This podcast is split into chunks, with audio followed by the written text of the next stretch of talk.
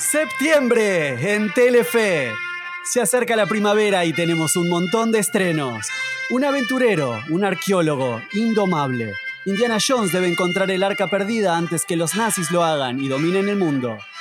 Vuelve Supermatch a la televisión de Telefe. Nuevos juegos, nuevos equipos y la participación de Ronnie Arias. Daniel tiene una vida perfecta hasta que su madre decide mudarse a California.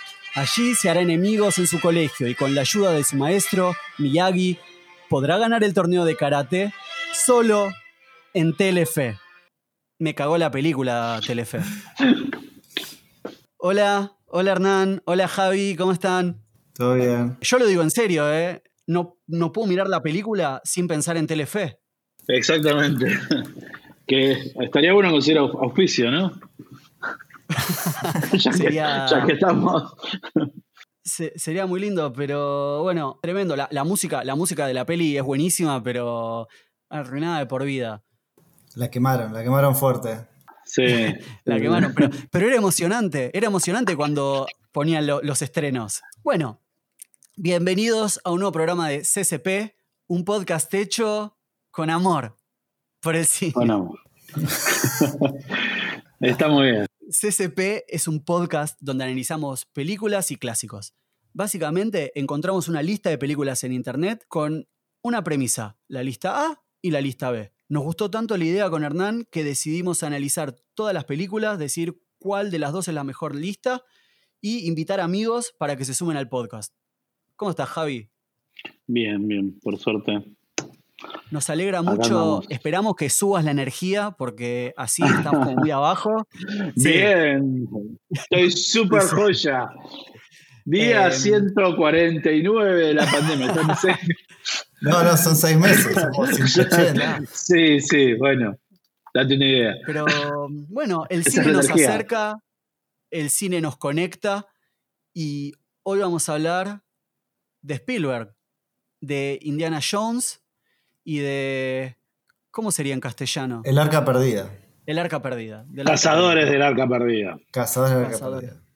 Pero antes de empezar, antes de arrancar con la película de hoy, les recordamos que, uno, síganos en Instagram, instagram.com barra cinecafepodcast.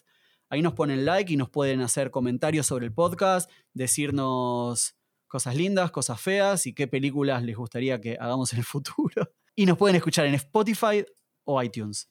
Arranquemos con la película de hoy. Obviamente ya la habíamos visto todos, ¿no? Sí. sí. Sí, yo la tuve que rever igual porque hace muchísimos años que no la veía. Bueno, ¿qué, qué sentían? ¿Qué sienten ahora? ¿Qué les pareció la peli, así como en general? A mí me dio nostalgia. eh, porque creo que la vi ¿De en la el buena o cine. de la mala? De la, de la buena, no, de la buena, de la buena, de la buena. Pero porque creo que la vi en el cine eh, en su momento, por la diferencia de edad que tenemos. Y, y porque también de alguna manera me di cuenta que últimamente faltan películas de este estilo, de aventura. Así como de, de acción de aventura, como las que eran de indie. Me di cuenta viéndola ayer que no, que en el cine moderno no moderno digo de los últimos 10 años, ¿no? 10, 15 años. Faltan pelis como estas. Te recomiendo fuerte las Sí. pelis de Nicolas Cage. ¿Cuál? Eh, La, La las de- de... La del bosque, la que es el cazador de tesoros. la que, eh, National Treasure. Si no las viste, si no las viste, está muy bien, ¿eh? Sí, sí, puede ser. Sí, creo que vi la primera nomás de esas. Uh, mirate la segunda, que es muy buena. Pero entiendo lo que decís y voy a poner un asterisco y después voy a traer este tema de nuevo. Pero Dale, por favor, sí, sí, continúa. ¿Qué qué te pareció la peli? Eh, la peli entretenida. La verdad que bueno, tiene varios clichés de la época, digamos, en, en cómo se desarrolla, en personajes, las relaciones, etcétera, pero, pero bien, bien. Aparte también junto, creo junto con Star Wars y un par más, creo que es principalmente por, por la música, es como la banda de sonido de, de esa época, ¿no? De, en general. Telefe. De Telefe, sí. No, no, pero yo qué sé. Me pasó que, obviamente, supongo que es por, por John Williams, pero hay momentos en que parece, se te mezcla, se te mezclan tonos que escuchás también en Star Wars o, O en otras pelis que sí, sí, sí. y decís, "Kick, Cuando, wow". sobre todo, sobre todo eh, los dims de amor, Sí, hay momentos totalmente. donde digo, hijo de puta, Sí, le sí, robaste sí, esto, sí, le sí, robaste sí. esto a Han y a Leia. Sí, sí, sí. Te robaste a vos mismo, John Williams. Sí, sí. Sacó, viste, cosas que no, que no, outtakes del otro tema y los mandó acá. Sí, sí, sí. Sí, que te das cuenta que es él, John Williams. De una. Sí, sí, sí, sí. A mí me pasó que eh, es Es muy larga, ¿no? películas.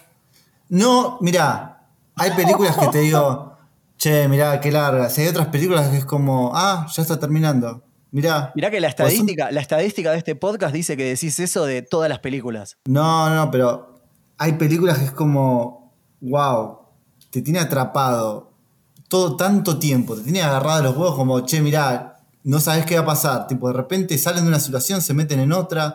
Es muy, eh, nada, como pasó como con Jurassic Park, como que constante acción todo el tiempo, pero hay momentos que relajan, pero son necesarios para después volverte otra vez a ese momento. Lo que me pasó con esta película fue que obviamente nostalgia de haberla alquilado cuando era chico todo el tiempo en el videoclub, era como iba o alquilar Indiana Jones, o alquilar Jurassic Park, o alquilar Star Wars, eran tipo esas tres. Y, y me encanta, me encanta, me trae muchos recuerdos, escenas que por ahí había olvidado, de repente le encuentro cosas nuevas, más que todo del lado del sonido o del lado de la actuación, de personajes que ni me acordaba que existían, que estaban en esta peli, y era como, wow, mirá, este actor, este personaje. Eh, me encantó, trae como lindos recuerdos. Me encanta, me encanta que hoy, como muchas otras veces, voy a ser el, el que esté en contra de ustedes dos. ¿Qué pasó? Bueno, en mi caso, primero que nada, nunca fui fanático de Indiana Jones.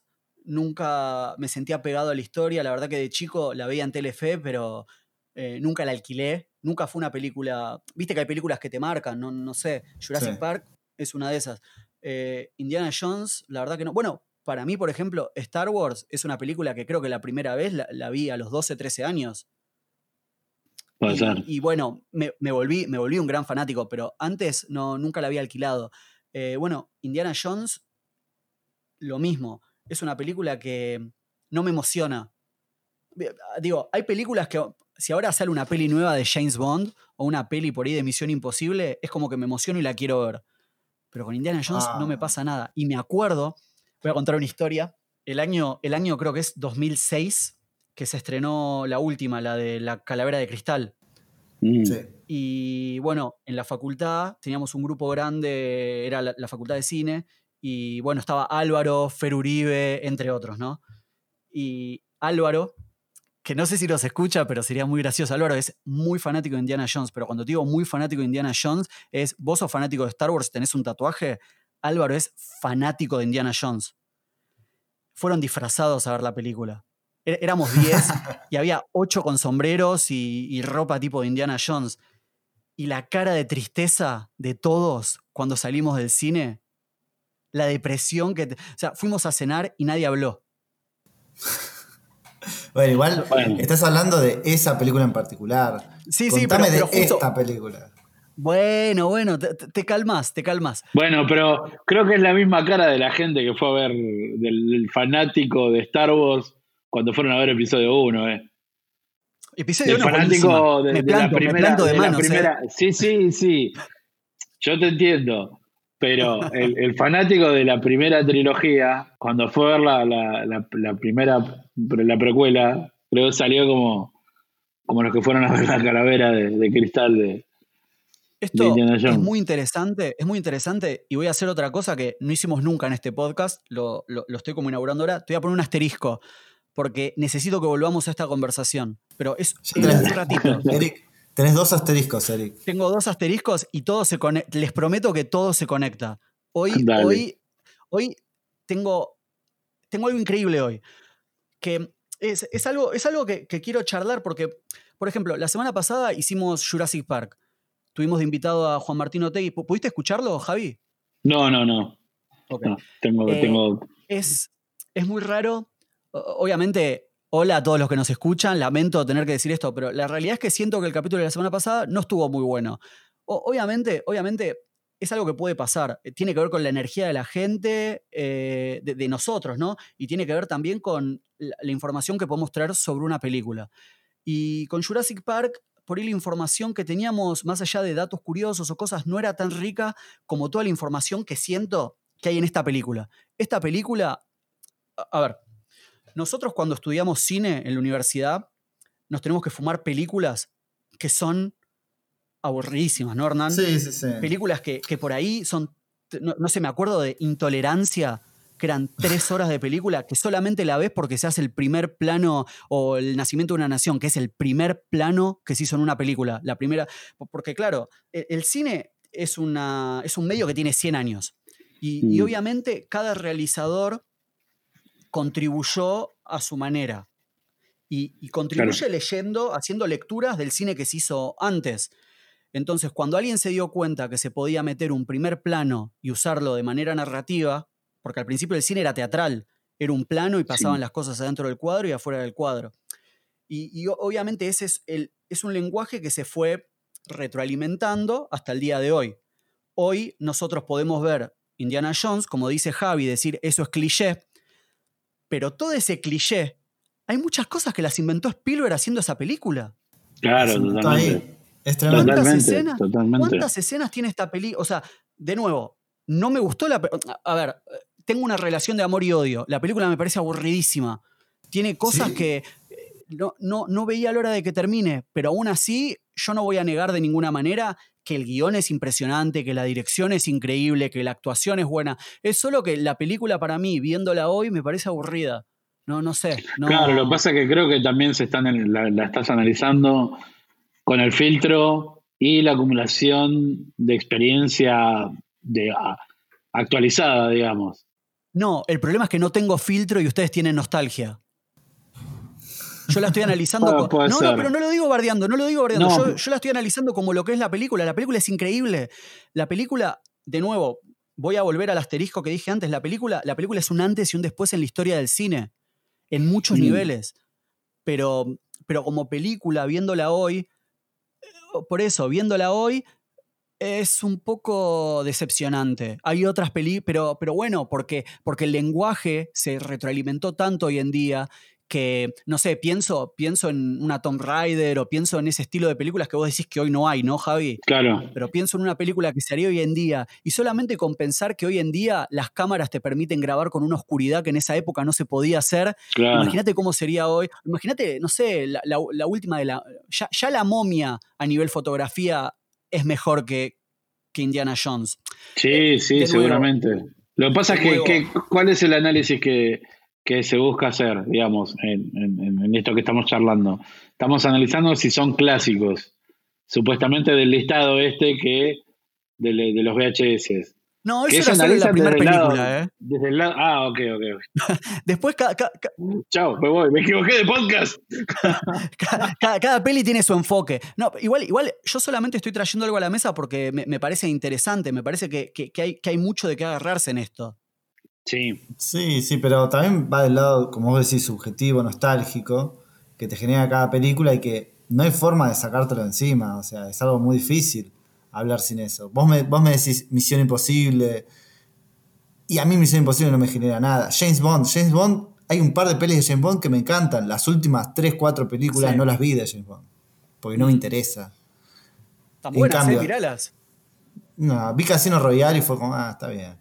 Pero después ya las otras vi trailers y, y no me emociona. En cambio, si sacan una nueva Indiana Jones, seguramente voy a verla al cine porque realmente me interesa. ¿Viste la anterior? Cómo van a. Sí, me interesa cómo van a zafar de esa película anterior. Principalmente. Ok. era un sueño pero- de Indy. Pero, pero obviamente, obviamente, a ver, hoy podemos hablar de este tipo de género porque Indiana Jones existió. Claro, Indiana Jones, pero, Sí. pero ojo, Indiana Jones existe porque hubo otras películas antes que Indiana Jones que hicieron lo mismo. Sí, sí. Porque, porque voy a poner un ejemplo adelantándome un poco a lo que sería el análisis de la peli, pero la escena de la pelota que cae en el templo inca es un cómic de, de Scrooge. Mirá. Está Sí. basado en un cómic. O sea, no es que Spielberg inventó. Spielberg inventó la manera narrativa de poder contarle una película y que quede increíble. Claro. Pero, pero bueno, narrativamente son todas cosas que existían. Pero bueno, vamos, vamos a, antes de... Sí, supongo que también lo que, lo, que, lo que es es agarrar una fórmula de, de, contar una historia, no sé si una fórmula, agarrar una manera de contar una historia o cierta estructura y darle el, la impronta particular que tiene en este caso Spielberg. Creo que cualquiera de las, de las películas de Spielberg es eso, es agarrar una historia de ciencia ficción, de aventura, con una estructura medio básica y darle el toque Spielberg, que es la espectacularidad de, que tiene este director en particular. Bueno, es muy interesante, es muy interesante porque esta es la tercera película que hacemos de Spielberg. Y nosotros ya hablamos mucho de él. Y yo cuando empezamos Jurassic Park la semana pasada dije, bueno, hasta acá. De Spielberg no, no hace falta hablar más. Pero hoy tenemos que hablar un montón de Spielberg, porque esta película, esta película es la película que le salvó la carrera. Y es muy interesante eso, ¿no? Antes, antes de hacer eh, Indiana Jones, Spielberg ya era un director de cine muy prometedor, porque había hecho Tiburón. Creo que no ganó premios haciendo Tiburón, pero ya estaba, viste, como en una categoría superior, no era un director más. Nosotros venimos de una época, a ver, vamos incluso un poquito más atrás, finales de los 60, 70, se veía en Hollywood una especie de... Perdón, pero esto, esto me encanta porque es la historia del cine, es como eh, lo más interesante. Esto está muy bien, está muy bien. años 70, básicamente lo que estaba pasando en Hollywood es lo mismo que está pasando hoy. No había ideas. Venían de una época, no, había películas, no había películas, eran todos o, remakes o estaban haciendo también segundas partes y obviamente estamos hablando del sistema de estudios en el mejor momento, ¿no? Mm. Eh, mm, y, el problema que tenían era que, no, no, sabían qué hacer. la, ¿viste? La, venta de entradas estaba bajando, el Star System no estaba en su mejor momento, eh, venían de una generación, ¿no? Viste, eh, Billy Wilder, Wilder, Capra, toda una generación que se estaba yendo. ¿Y qué pasó? Apareció una generación nueva que se llama el Film Pack, que hoy mm. a esto se lo denomina el nuevo Hollywood. Obviamente en esa época eran directores que estaban apareciendo, que son George Lucas, Spielberg, Scorsese, que son todos amigos. Sí, todos vienen de la misma facultad. Eso es una locura. Se me, explota la cabeza. Scorsese, Coppola, Ridley Scott, James Cameron, Brian De Palma, Allen, Brian De Palma. Claro, tenés. tenés Eran todos del club del cine. Sí, sí, tenés, tenés toda una generación que de golpe empezó a hacer películas rompiendo los moldes. Digo, cada uno hacía. Tenés a Romero también, cada uno tenía su género, el lugar donde se especializaba eh, una, narrativa concreta que, les gustaba. No sé, Scorsese hacía más cine negro, Spielberg hacía más de aventura. Viste, cada uno tenía lo suyo, pero, mm, pero de golpe tenés en Hollywood este resurgimiento, este nuevo Hollywood que, que empezó a darle como mm, una revitalización al cine, ¿no? Que ojalá pase hoy, hoy por hoy, pero bueno, no, sé cómo. Es más complicado hoy en día creo. Salvo que, el cine se empiece a tratar de, otra manera, eh, tiene que tener una evolución como, como medio artístico, audiovisual. que no sé, Netflix y todas, y todas las plataformas. Sí, yo qué sé, claro, los videojuegos también le están haciendo bastante competencia, tiene un narrativo. Sí, totalmente. por eso, es como que tiene que haber un cambio de, de, Tiene que haber una evolución en cómo se hace cine, me parece principalmente es, es, eso, para, para que realmente se destaque y vuelva a tomar la relevancia que tenía hace unos años, ¿no? Totalmente, totalmente. Bueno. Y, se produzca esta transformación que por ahí se dio en esta misma época que estaba planteando Eric. Sí, yo creo que talento hay. Pero bueno, tiene que haber gente que ponga plata, tiene que haber plataformas y llevar la gente al cine cada vez es más difícil, me imagino. Bueno, por ejemplo, sin ir más lejos, los 90 vieron toda una generación de cineastas como Linklater, eh, Spike Lee, Kevin Smith. Bueno, viste, cineastas que hacían cine sin plata. Sí. Y hoy, hoy son los grandes, ¿no? Linklater hoy, bueno, hizo escuela de rock hizo todas las pelis de antes del amanecer, después del atardecer. Eh, Spike Lee hace poco sacó una peli en Netflix que no la vi todavía, pero la rompió. ¿Cuál es? Five Bloods. Ah, sí, la vi. ahí. ¿Te gustó? Sí, sí, es, eh, es interesante. Es rara, pero sí, sí. Fue la última que hizo eh, eh, Black Panther. Pensé que hablabas de Black Clansman. Esa me encantó. No, ¿es de él también? Ah, Sí, sí. sí, No la igual esa tiene, sí, sí, sí, tiene el- la firma Spike Lee por todos lados. Eh, está buenísimo. El año es 19... eh, eh, finales de los 80, 1980, la película es de 1981, el año es 1979, 1980. Finales de los 70. Spielberg, Spielberg hoy, vos buscás entrevistas y Spielberg dice, George Lucas me salvó la carrera. Yo hoy soy lo que soy gracias a George Lucas. ¿Por qué? Spielberg, si bien había hecho películas muy... A ver, había hecho eh, Encuentros cercanos del tercer tipo, que hoy por hoy sigue siendo una de las películas que todo el mundo la tiene arriba. Yo la vi, me pareció aburrida, no voy a mentir. Eh, y tenía Tiburón, que fueron películas que hoy se consideran clásicos y como, no sé, de las mejores... Están en los anales de la historia del cine, ¿no? Sí, sí. ¿Tiburón? Ah, sí. Y además le, le fue muy bien económicamente a la película. Fueron blockbusters Bueno, de ese momento. Aún así, aún así, por más que le fue bien, por más que ganó premios y todo lo que quieras, los estudios no confiaban en Spielberg. ¿Por qué? Porque todas las películas que, primero que nada, la última película que había hecho no le había ido tan bien, 1941, que es la que está... Sí, hablamos de esta peli. Hablamos de esta peli antes. No me acuerdo en qué Esa es la peli que le fue hablamos mal de porque esta. está CMX, porque CMX Ah, estaba en el guion y a la película le fue mal. Le había ido mal con esa película, pero aparte el problema más grande que tenía Spielberg era que en todas las películas que había hecho hasta el momento se había pasado de presupuesto, pasado de cronograma y, mm, y como que siempre hubo problemas en sus películas. Entonces, si bien era un director, un director que era muy prometedor y muy prolífico, los estudios no confiaban en él, porque si yo te tengo que hacer una película por 15 millones de dólares y vos te- me, me haces una peli por 40 porque querés hacer un tiburón mecánico, y bueno, no, no, no, no, funciona, ¿me entendés? Entonces, la, historia cuenta que George Lucas, eh, después vamos a hablar de, la prepro- de cuando se escribió el guion y eso, pero bueno, George Lucas trató de negociar mucho con un... George Lucas quería que Spielberg la dirija, o sea, no, no había, no había ninguna... mm, al principio él tenía en mente a Kaufman, pero como Kaufman estaba, no estaba disponible, Perdón, tengo que contar algo más. Spielberg se fue de vacaciones a. eh, Ge- George Lucas se fue de vacaciones y lo invitó a Spielberg y a la mujer. Le contó la idea. Se imagínate estos dos tipos de vacaciones en la playa juntos, hablando de Indiana Jones.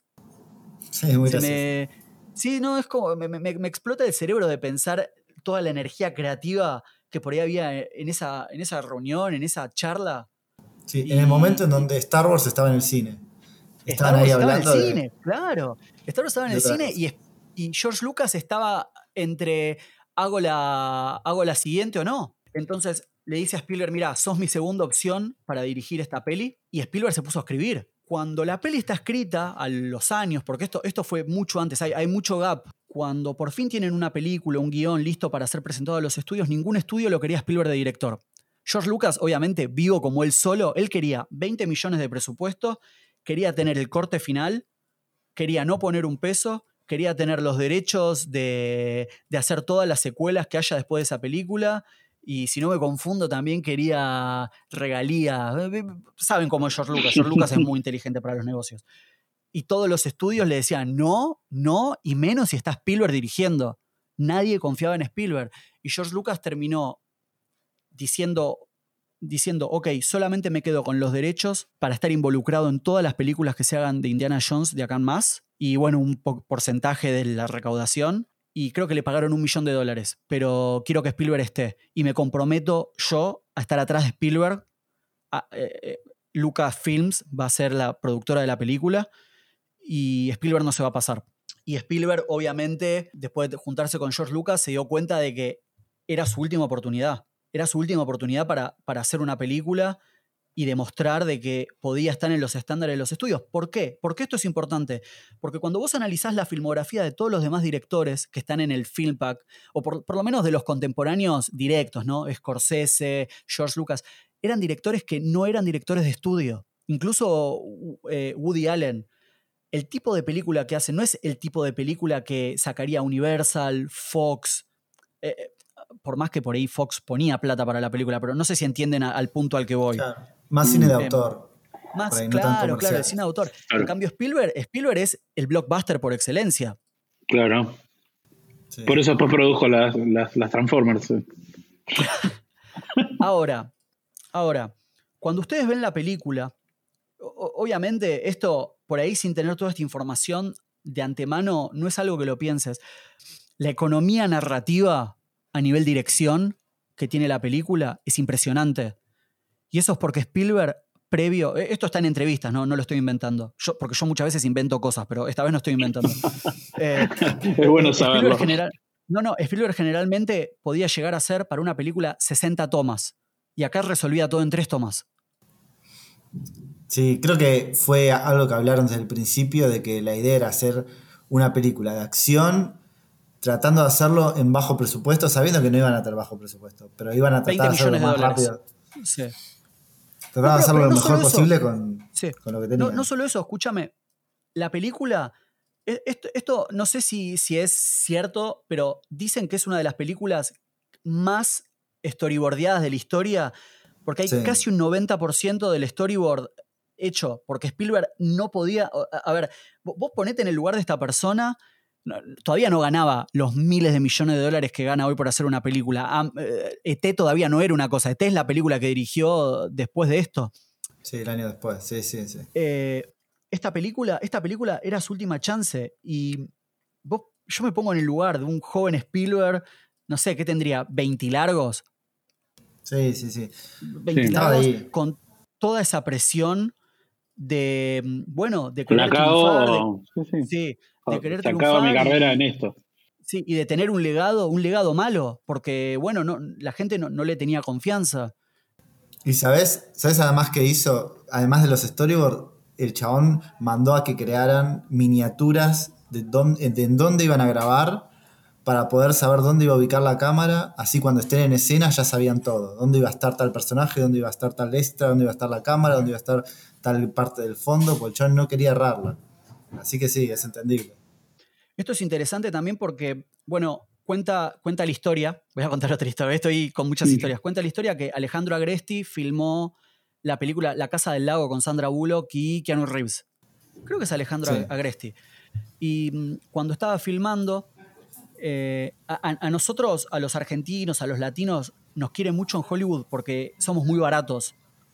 Podemos contar la misma historia que un director eh, que está, viste, como malcriado, porque, mm, bueno, porque nos criamos en un entorno en el que tenemos que saber de economía. No, no podés tirar Claro. 17 planos, tenés que tirar uno. Bueno, y cuenta la historia que, que, bueno, que viste en un momento Keanu Reeves o Sandra Bullock se enojó con Agresti y, y le decía, ¿cómo puede ser que solo hagas dos tomas? ¿Con eso solo te alcanza? Y, y como que estaban como queriendo boicotear la película y a la noche Agresti los llamó a todos los actores y les mostró un corte y se callaron y lo dejaron dirigir hasta el final de la película. Y, y- y esto viene, obviamente, son cines distintos. Tráigame el son- doble mexicano de Steven Spielberg. Claro, no, no, no. Pero son cines distintos y todo. Pero es importante, es importante. Ha- Hay un punto en el que esta, esta- Spielberg dice, esta película me cambió la manera de dirigir. Y, y se nota, y Es, está es buenísimo. que claro, a ver, cuando vos estás muy limitado para hacer algo y venís muy, muy acostumbrado a, a- a- al- a los excesos, digamos, y la, inve- la inventiva se te dispara para otro lado. Cuando estás más cuanto más limitado estás, a veces más, este, más recursos tenés, recursos tuyos, ¿no? De cómo aprovechar lo poco que tenés, tenés que desarrollar. La necesidad es la madre de, la- de las invenciones, de alguna manera. Me Es gusta- me aplicable gusta que a tenés todo. frases. Tenés frases. Eh, buena frase, Javi. Tirame otra. ¿Tenés, tenés tipo frases anotadas para tirar a lo largo del podcast? No, no, pero bueno. Había una avestruz que cada dos por tres. Seis. Ok, sigamos. ¿No? Eh, cu- cuestión, cuestión que lo último, y nos metemos de lleno porque ya derrapé un poquito, es que si bien no soy fanático de la película como película, o sea, no soy fanático del personaje, la película es increíble. Creo que es por eso que hablo al principio de historia del cine, porque hoy por hoy, si vos ves esta película, esta película es un, ejemplo a nivel dirección de cómo hay que filmar una película.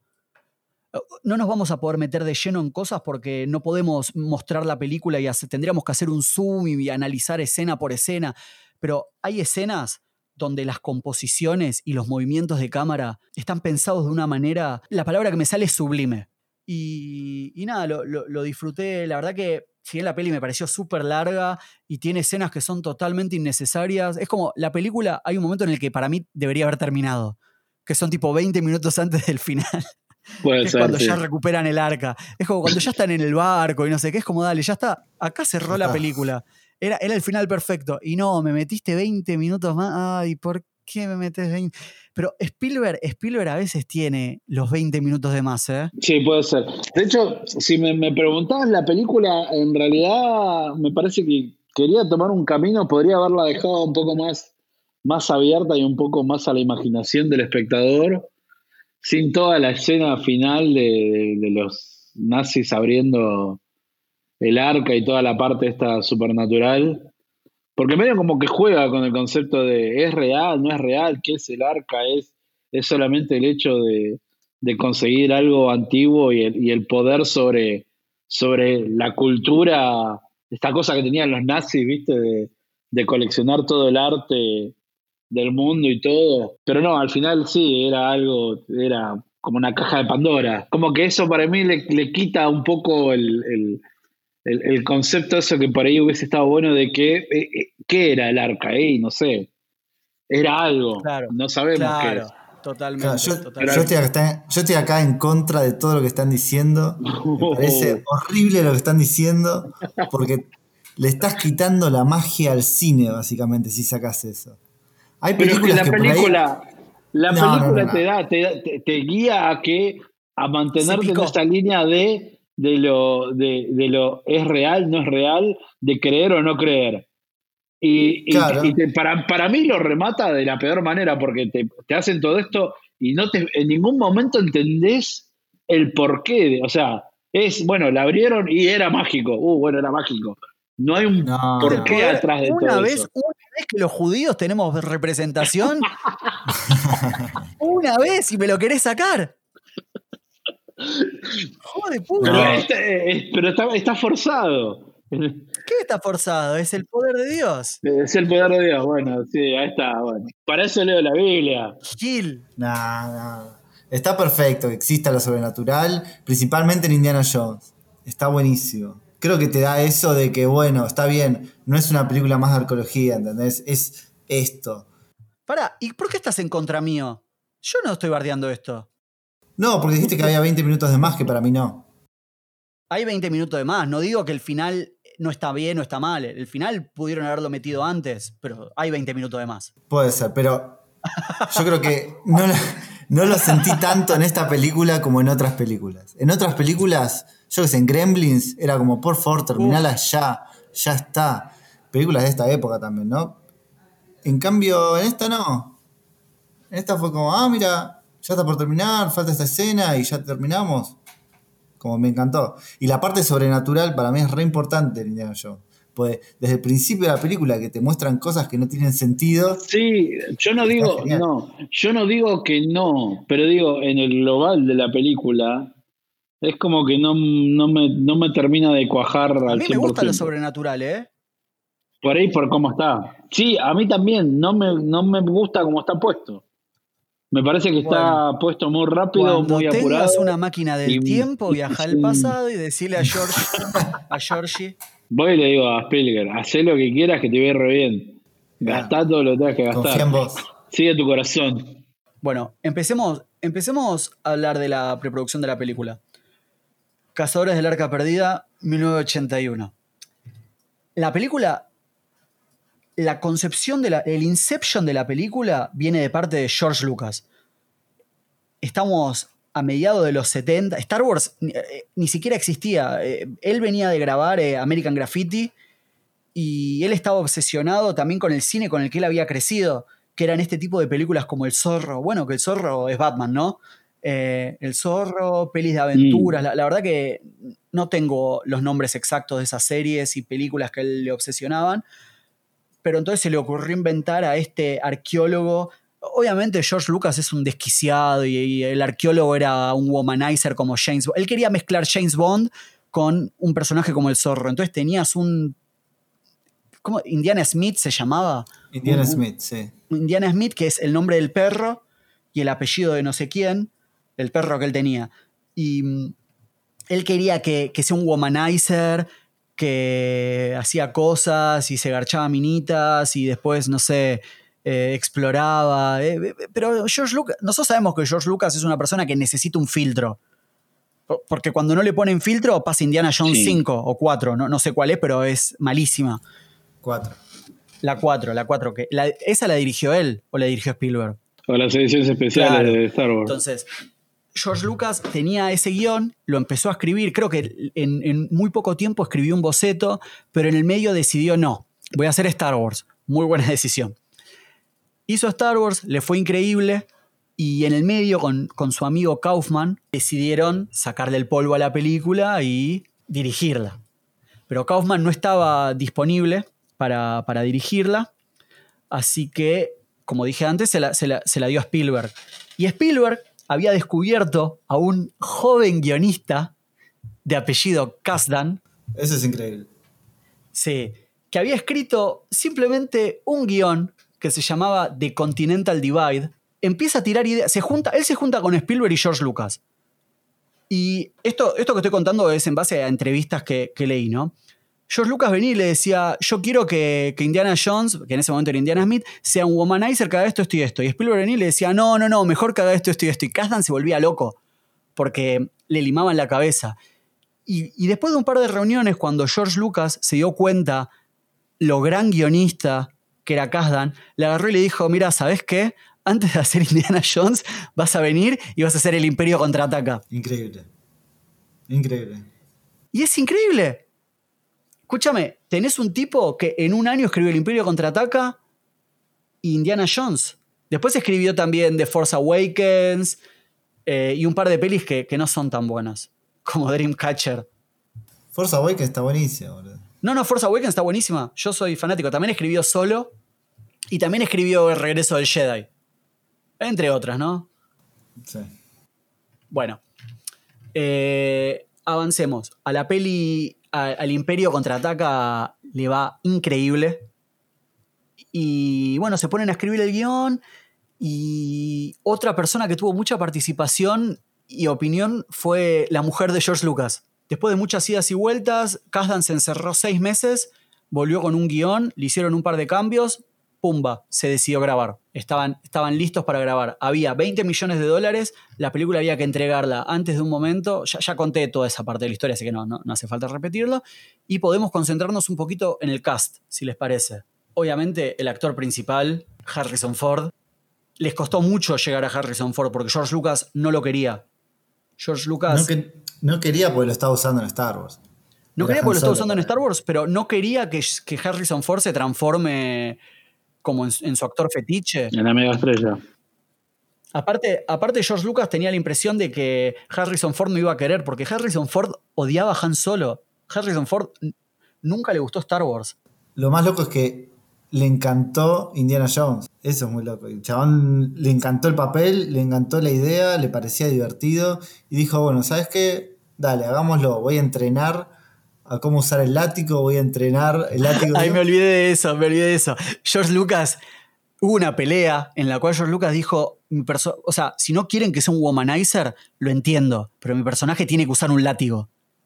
La verdad, lo del látigo no lo entiendo. Son cosas que por ahí a ustedes les emociona. A mí es como que no, no- entiendo el sable láser, el látigo no. Es parte del personaje. Es algo que ni siquiera siento que sea cómodo. Es como la campera de cuero. Entiendo que es parte del personaje, entiendo que ni siquiera es un modelo original porque está basado en otros personajes de películas anteriores. Pero imagínate estar corriendo en el desierto y peleándote una, una, una- peleando con una campera de cuero pesada. No, qué paja. Para la peli el- la, hubo muchos nombres que se barajaron, nombres ridículos que hoy diríamos que, tipo Bill Murray, Steve Martin, Chevy Chase, viste gente que, que- pero la persona que más resonaba era Tom Selleck. Oh, bueno, sí. Y bueno, hubo problemas con el estudio y Tom Selleck se fue a hacer Magnum PI. Y bueno, a último momento, esto, esto, fue, esto fue casi a dos semanas antes de empezar a filmar. Fueron con Harrison Ford y, y como decís vos, le encantó, se emocionó, pero puso una condición. La condición era que él quería un porcentaje de la película y eh, poder reescribir sus líneas a voluntad.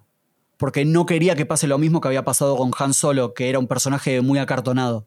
Ah, mira. Lo cual, bueno, aplaudo de pie. A ver, él está. Sí, igual yo que sé, tampoco me parece que, que, que Indy haya sido el sea el personaje mejor escrito de la historia. No, para nada, para nada. Pero yo no tengo apego emocional. Los que tienen apego emocional son mí- ustedes. Para, para mí no, no, no, no. Tampoco es un apego emocional. Me parece un, un buen representante del cine de esa época en, en sí, de lo que buscaba transmitir. Y obviamente, no solamente lo analizo desde lo que puede ser la nostalgia de esa época, sino miro para adelante el impacto que tuvo en lo que pasó a ser la cultura pop Sí. mm, eh, Perdón, de los años de mi venidera. ¿Indiana Jones o Harrison Ford? Indiana Jones.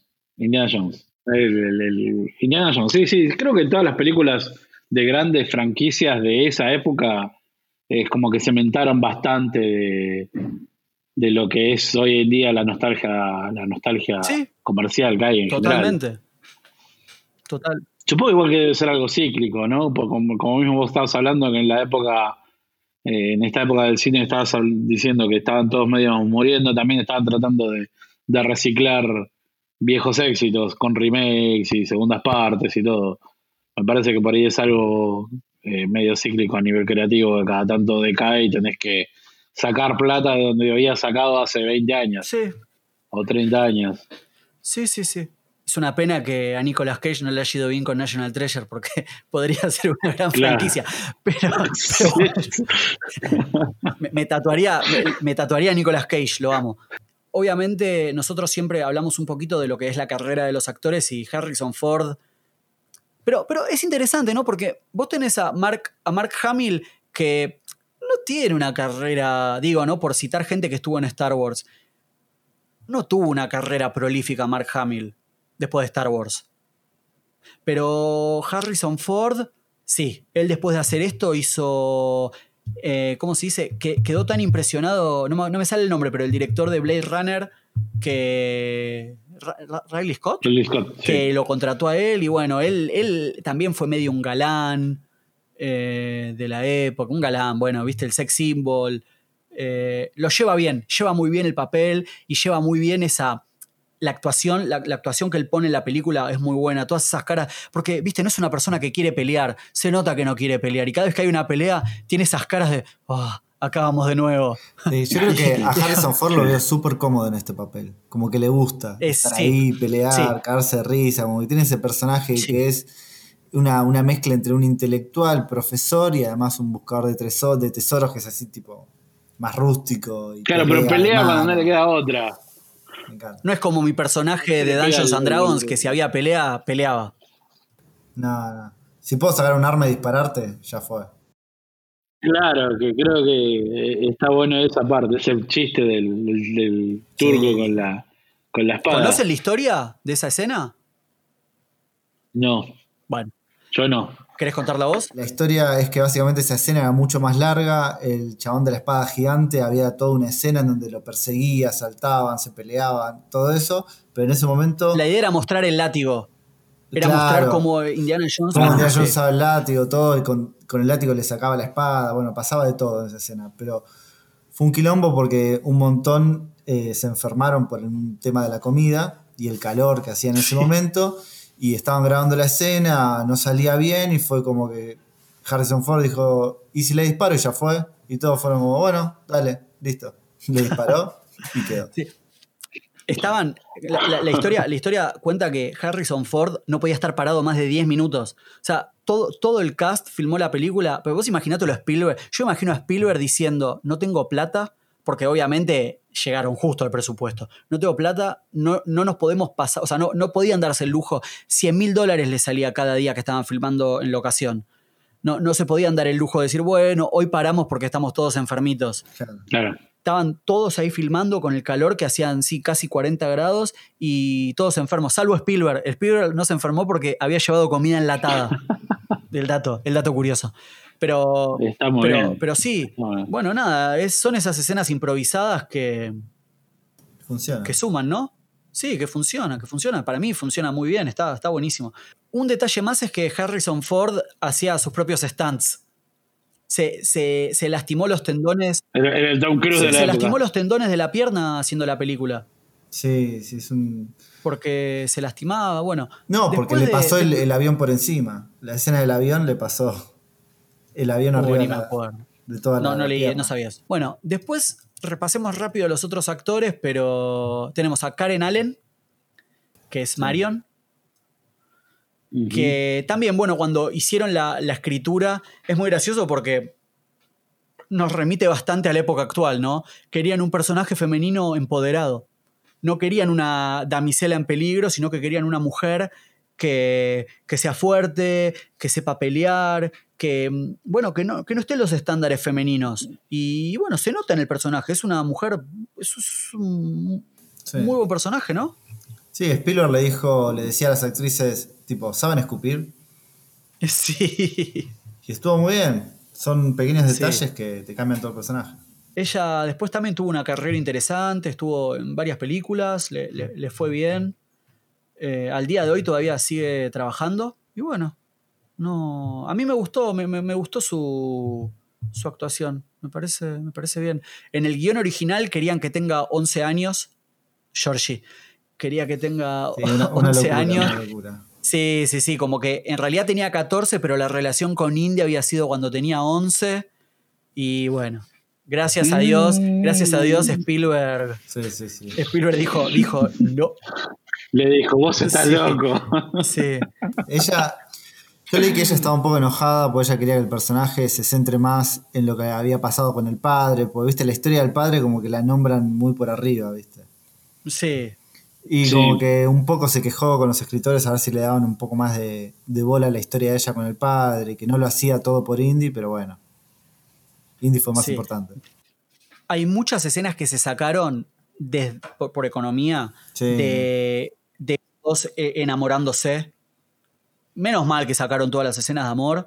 Sí, totalmente. Eh, y también sacaron como un momento en el que Indiana Jones se va a otro país a buscar un talismán que le falta para no sé qué, pero bueno. Después tenemos a Paul Freeman. Creo, creo que en realidad todo el casting que sigue después es secundario y está bien. Son todos nombres que eran como actores buenos para la época, actores grosos, pero realmente nadie...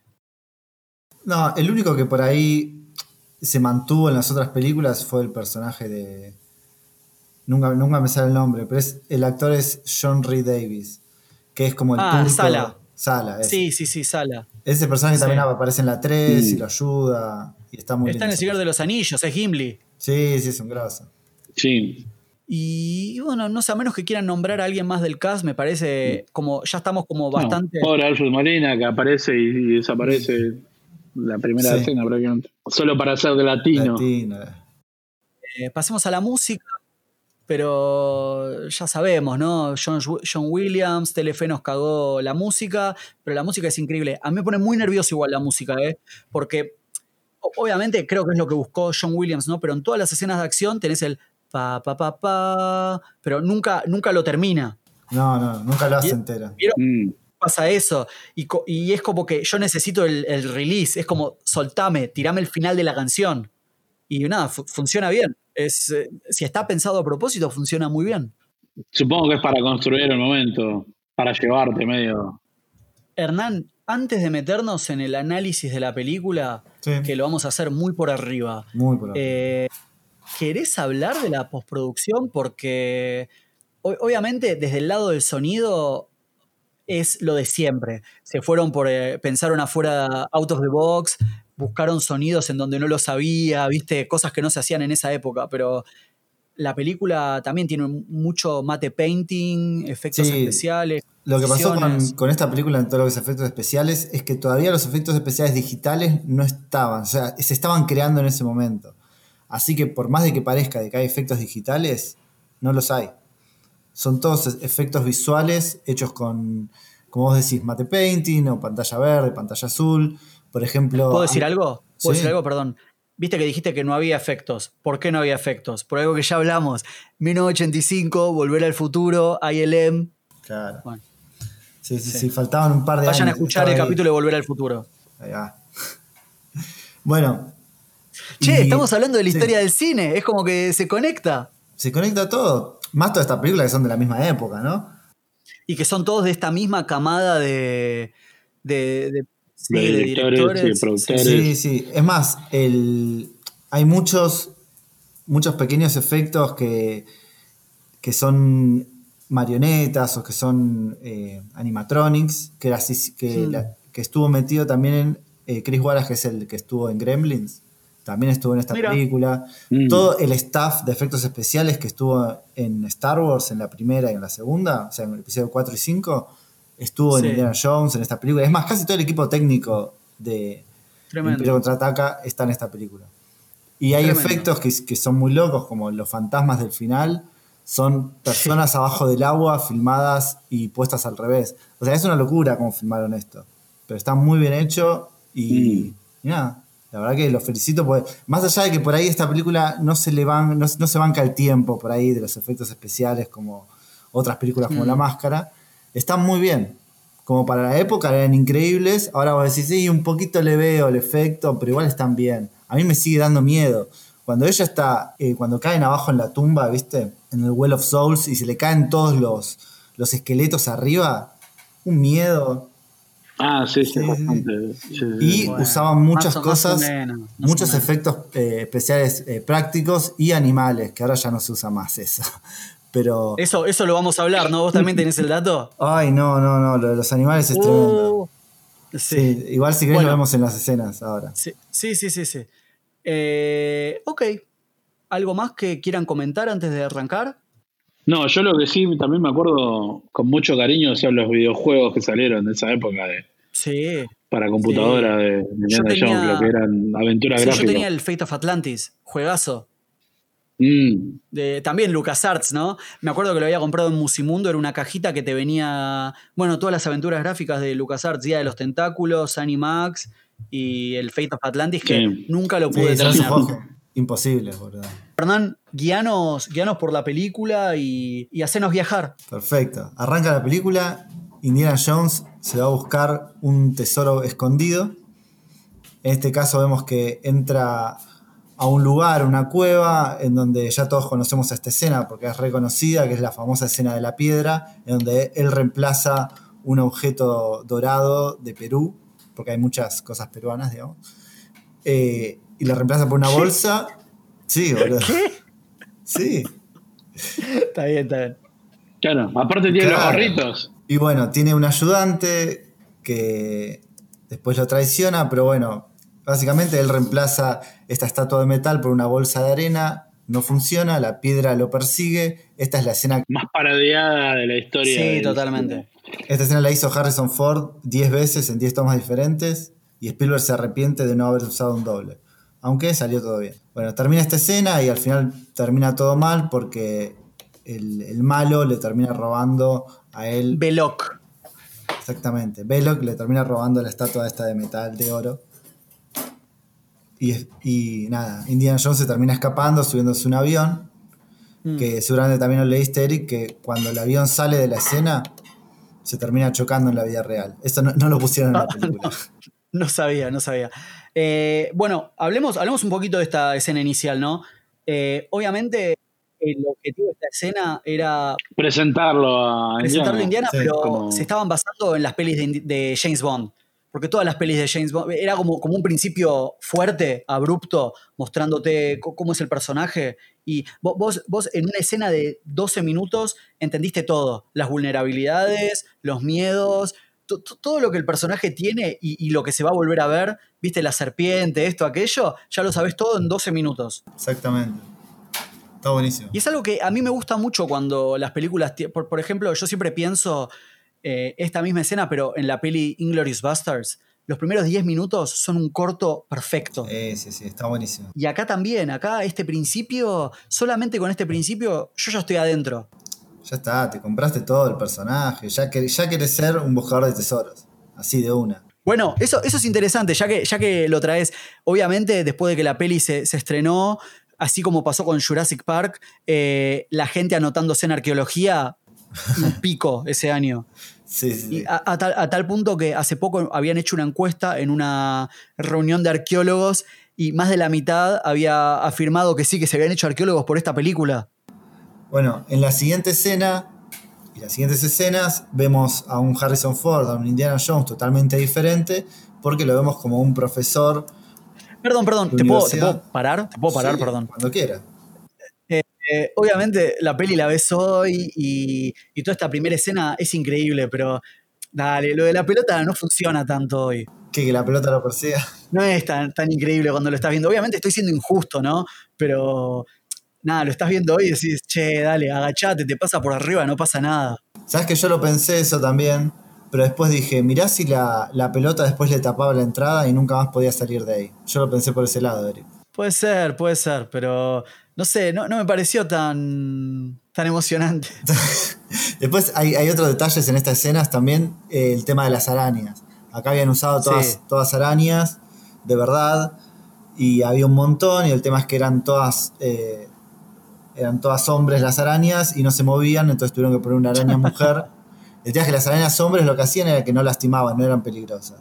Pero las arañas mujeres sí. Tuvieron que poner una araña mujer Ah. arriba del chabón para que se muevan todas las arañas, pero fue medio peligroso. Tremendo. Cosas que ahora no se harían, porque ahora todo no se hace. Todo 3D. Todo- sí, o puede ser un animatrónico, puede ser algo en particular, pero no lastimarías y no, no harías nada. Y bueno, después vamos a hablar en la escena de las serpientes, que es mucho peor.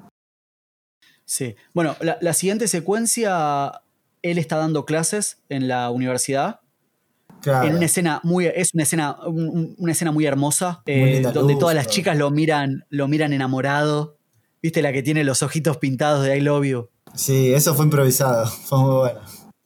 Muy bueno, muy bueno. Y, y bueno, lo vienen a. Eso fue el guiño a, a- a Lucas, ¿no? Sí, sí. Y, y lo vienen a buscar dos personas que son de la CIA, ¿no? No, son del ejército y le vienen a decir de que hay unos nazis que están en el desierto buscándolo en particular y eh, ellos descifraron, encontraron un mensaje descifrado y lo que decía el mensaje era es que un tal profesor eh, Ravenwood, creo que era, estaba, había Mm. encontrado algo. Y le preguntan a Sí. Indiana Jones si conocía a este profesor y él dice que sí, que era como su ex profesor, como que él era su alu- fue su alumno, Su mentor. su mentor, claro. Es Y- muy interesante esta escena porque. eh, perdón, es muy interesante esta escena porque mm, obviamente tenés a Indiana Jones. Obviamente, esta es la escena de la exposición. Acá básicamente te explican la película y lo Sí, que va a sí. pasar y lo que hay que hacer y te dan la misión. Pero, pero también es muy interesante. Claro, es el Sí, briefing. es el briefing. Pero también es muy interesante que, bueno, viste, ellos saben nada, si hay unas cosas. Y él, él es profesor. Él, él agarra, se arremanga y les dice, no, lo que están diciendo está mal. Y les explica todo. Sí, sí, sí. Creo que Nah, su eso- eso- lado eso- eso- intelectual acá se representa muy bien. Es su lado tipo Clark Kent. Es como Superman. Él es Cla- Clark Kent de día y de noche arqueólogo ave- aventurero. Pero lo bueno es que ellos lo reconocen a él como que él es capaz de ir a buscar tesoros por las buenas o por las malas. También por eso lo van a buscar. Acá le dicen que básicamente hablan de los eh, 10 mandamientos y las tablas esas fueron metidas adentro de una caja y tienen que ir a buscar esa caja. Básicamente es eso. La caja, la caja. La caja. Antes de que se vaya, de que se suba al avión, quiero mencionar esta escenita cortita, que es que el, el jefe de la universidad, el jefe de él, lo va a buscar a la casa para hablarle, para decirle que tenga cuidado, no sé qué. No se nota, pero es un plano secuencia hermoso. Ah, todo plano secuencia. Mira. Todo plano secuencia. Hasta el final que hay un corte cuando se muestra el arma. Pero de nuevo, ¿no? Spielberg pensando en narrativa, en tratar de filmar todo rápido y no sé qué. Y, y te juro, la podés ver cinco veces. Si no te digo que es un plano secuencia, no te das cuenta. Porque las entradas y las salidas de personaje están compuestas de una manera que hacen que la fluidez de la, de la narrativa sea tal que, bueno, la historia sigue. No, no, te, des- te desconectás. Así es.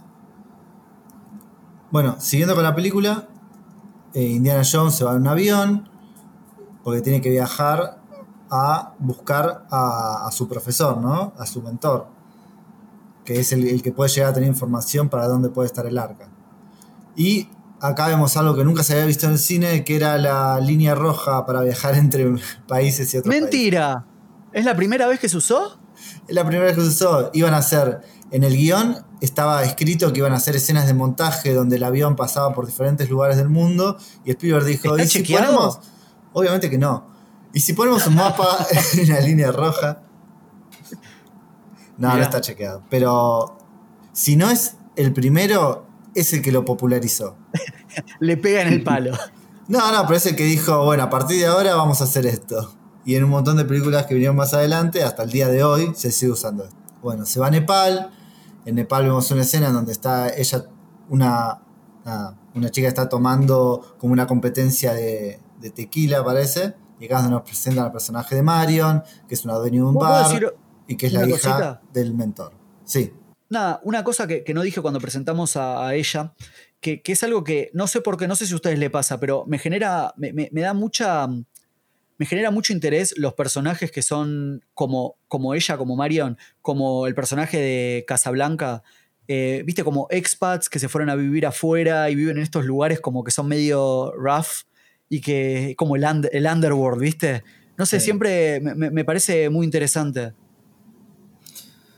No, están buenísimos. Creo que en- había leído de que querían crear personajes secundarios que sean interesantes por sí solos, que no sean solamente personajes que ayuden al personaje principal, sino que tengan su backstory y que sea importante para ellos en la trama.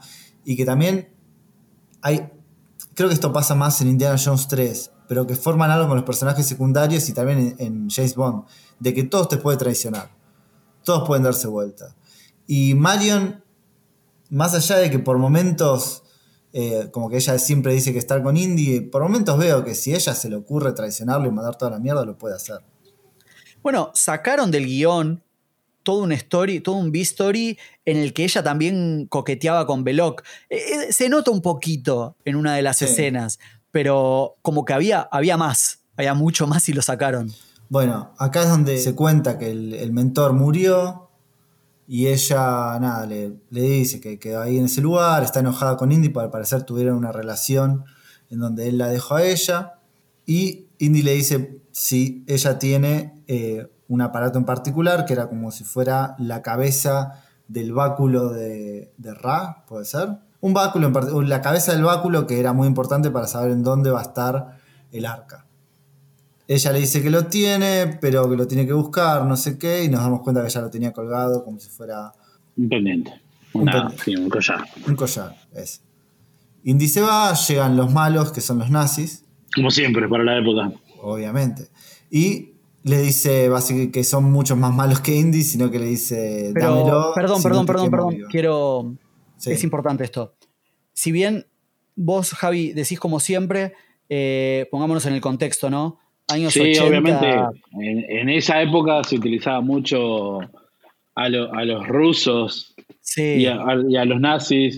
Eh, Esto son todos ves que restos de la, de la tanto de la Guerra Fría como de la Segunda Guerra Mundial de utilizar siempre como enemigo de, de- de los Estados Unidos a, a Sí. los viejos enemigos de las guerras reales, ¿no?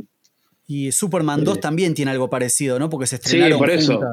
Por Sí. eso te digo que hay una época en la que eh, los malos eran los rusos o los nazis, pero indefectiblemente, para todas las historias de, Claro. de este tiro. Y después fue Medio Oriente y los terroristas. Por eso te digo, tiene, tiene mucho reflejo en lo que es la, la cultura, no sé si política en ese momento, Sí, sí. pero sí, como dice Hernán también, ahora son, o sea, con el tiempo fueron los musulmanes, los terroristas, Medio Oriente. Supongo que lo que le genera miedo a la gran parte de la sociedad, ahí se va a poner el, el Claro. némesis. Exactamente. Ahora va a ser un virus. Sí, claro, totalmente. O el dólar acá en Argentina. Nah, y ya que estamos con esta escena, también quiero hacer una mención especial a- al estilo que usó Spielberg para grabar estas pelis, que es, bueno, el, el anamórfico, Sí. que te genera esos... e- Esta es mi interpretación, yo capaz estoy equivocado, pero hace esos primeros planos con unos lentes angulares que quedan hermosos. Por, ahí estoy equivocado, por ahí no está usando lentes angulares, pero mi interpretación viendo la imagen es esa. Me parece que son tele, porque hay mucho fuera de foco, adelante y atrás. Y está muy pegado al fondo, pero Yo- no importa. Cualquiera de los dos lentes que use, Mm. las decisiones de Spielberg en esta película son perfectas. Bueno, la escena sigue, queman todo el lugar, eh, y básicamente ellos se quedan con el amuleto, pero el malo en un momento agarra el, amuleto y se le queda como grabado en la mano, ¿no? Pues estaba prendido fuego. Así que se lleva como si fuera una estampa del amuleto, un tatuaje del amuleto en la mano. La película sigue, volvemos a viajar eh, el mapa viajando por lugares y vamos al Cairo. En el Cairo nos presentan a este personaje, eh, Sara, Sala, no me acuerdo cómo se llama. Sala. Sara, que es como un amigo, de, que eran amigo del, del mentor y también amigo de Indy, que es un trabajador ahí en, Eg- ahí en el Cairo, y les dice que los nazis están sacando, eh, están desterrando en una zona del Cairo porque aparentemente estaba ahí el amuleto, el, el arca, gracias al, al tatuaje del amuleto que el chabón le quedó en la mano. La escena sigue, ellos van a la ciudad, aparece un mono que... Todo, este- esto, todo esto es innecesario, innecesario así, mal. esta parte creo que es transiciones de escenas de acción, me parece que son. Es como entre transición de escena a otra escena importante, tenés que meter una escena de acción. Metieron una ahí en el medio donde se pelean. Acá está la famosa escena del chabón con el látigo y la chabón, Sí. el chabón disparándole al otro que tenía una espada gigante. Sí, todo esto con 40 grados de calor Sí. y todo el equipo enfermo. Ahí vemos que la transpiración es real, la de todos los actores. Sí, sí, sí, eso. Me y la escena eso, termina sí. en donde a Marion se la llevan como si fuera una canasta y el auto donde estaba esa canasta explota, prende todo fuego y aparentemente Marion murió. Ahí lo vienen a buscar y lo llevan con Belloc a un café. Y quiero hacer una mención especial a esta escena porque también toda la conversación, creo que en la conversación hay al- algún que otro cut- cutaway, viste, alguna otra persona, pero toda la conversación es Belloc hablando por, no sé, un minuto, dos minutos, en primer, o sea, en foco y Indy con la cara oscura después de haber visto a su novia, a su futura novia morir, todo desfocado. Mm. A nivel composición, Ah, aplaudo, guacho. No, no lo puedo creer. Yo, yo entiendo que por ahí alguien me escucha y dice, no entiendo de qué está hablando y no entiendo por qué se emociona. Pero año, año 81, esta escena donde decidís Sí, a tener a tu estrella mal enfocada al principio, a oscuras. eh, nada. Yo, Ah, y yo acá la actuación del otro actor, de- el que hace de Velo, que es buenísima también. Te das cuenta de que él habla de que los arqueólogos o los buscadores de tesoros, eh, que son ellos dos los más importantes, digamos, el chabón se fue del lado oscuro y le importa todo un huevo y dice que es la posta. Y que ellos son muy parecidos, pero nada. Por un Mm. poco de plata. Y acá vemos un poco la honestidad del personaje de Indy, que más allá de que sea medio bruto, medio malo, el chabón es bueno. Y en una escena, en un- una situación muy cringy, lo vienen a buscar los nenes y se lo llevan. Es rarísimo. como- Está bien. Sí, porque está bien. Estaba rodeado de secuaces de y los después se van y malos. se ríen, ¿viste? Como que salen afuera. Es rarísimo, pero bueno, qué sé yo. Sí.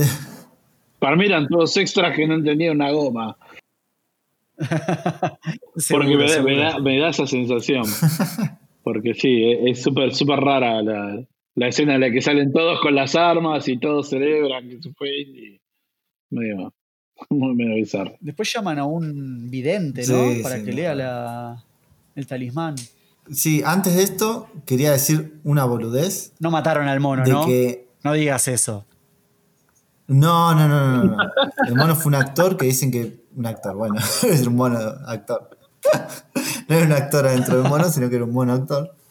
Pero que era medio complicado a veces. Y a- había que hacer varias tomas con el mono. Pero hay una escena anterior que me olvidé de decir que en un momento cuando aparece, cuando se devela que el mono es malo, Sí. porque al principio el mono aparece como un personaje bueno, cuando el mono te das cuenta que es malo, el mono dice Hi Hitler Sí. con el otro que dice y levanta, y levanta la manito. Increíble. Es- esa escena tuve que frenar sí, sí. porque estaba Lo tengo cagando anotado, de risa. Es buenísima.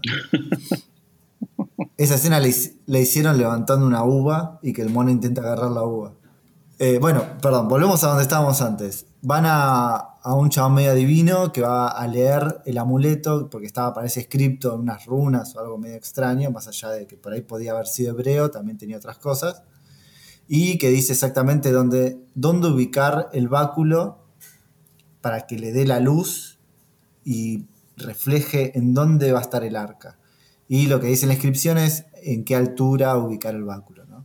Algo que también pasa en esta escena con el sonido y con la imagen es que cuando descubren eso, al final, cuando descubre Indy lo que está pasando, entra un viento y entra un sonido místico. Ah, pasa mucho lo de los vientos, ¿eh? Sí, sí, sí, sí. Y también humo, meten por atrás, en un montón de escenas en donde se develan cosas mágicas o cosas que pueden llegar a ser sobrenaturales. Está buenísimo. Sí. sí, Creo sí. que por eso le fue también a la película en materia de premios que vas a... No, en materia de sonido, que es lo que vas a hablar después vos, Eric. Me imagino. ¿Cómo les gusta spoilearme la, la parte de los premios, eh? Tienen No un dije problema nada. ustedes. Dije que va a tener premios, nada más. Dijiste lo- los premios por el sonido, no sé qué, sí, ganó el Oscar al mejor sonido. Gracias, Hernán. ¿Sabes qué? Para la próxima película vas a hablar vos de los Oscars. Bien pedo. En esta escena habían envenenado es- esa comida. Eh, Salah salva a Indy, pero muere acá el monito porque también comió la comida de esa. Próxima escena, próxima escena, llegan al campamento Sí, y es muy raro esto porque se meten como si nada, nadie les dice nada, llegan al lugar a donde quieren ir y bajan como que está todo bien. Pero bueno, ahí es donde Indy descubre, pone el amuleto y descubre en dónde está el arca. Es muy linda esta escena porque mm, es como que me gusta que está justificado su conocimiento. Tiene su libretita, busca Sí, el jeroglífico sí. que tiene que buscar. Es un, es un buen uso, es un buen uso de, de lo que ya tenés, ¿no? Construido. Sí, según Harrison Ford, lo que él quería hacer era que por arriba esté el intelectual y por abajo esté el buscador de tesoros, digamos. Muy bien, sí, sí. Estos actores metódicos. Bueno, acá en un momento descubre que Marion está viva, que está siendo una prisionera, pero Indy, muy inteligente, le dice, che, no te puedo rescatar, pues si te llevo a rescatar te van a empezar a buscar, nos van a empezar a disparar. es un hijo de puta, y yo te digo boludo. cosas más importantes. No, está muy bien, es lo que tienen que hacer los personajes, boludo. Son esas Está decisiones bien, estúpidas que toman en todas las películas en las que Claro. Indy decide no tomarla. Es, acá digo, Pero ¿Se muy dieron bien. cuenta que recién estamos en la mitad de la película? Bueno, vamos, vamos, vamos, ya, ya llegamos, Erika, a la escena.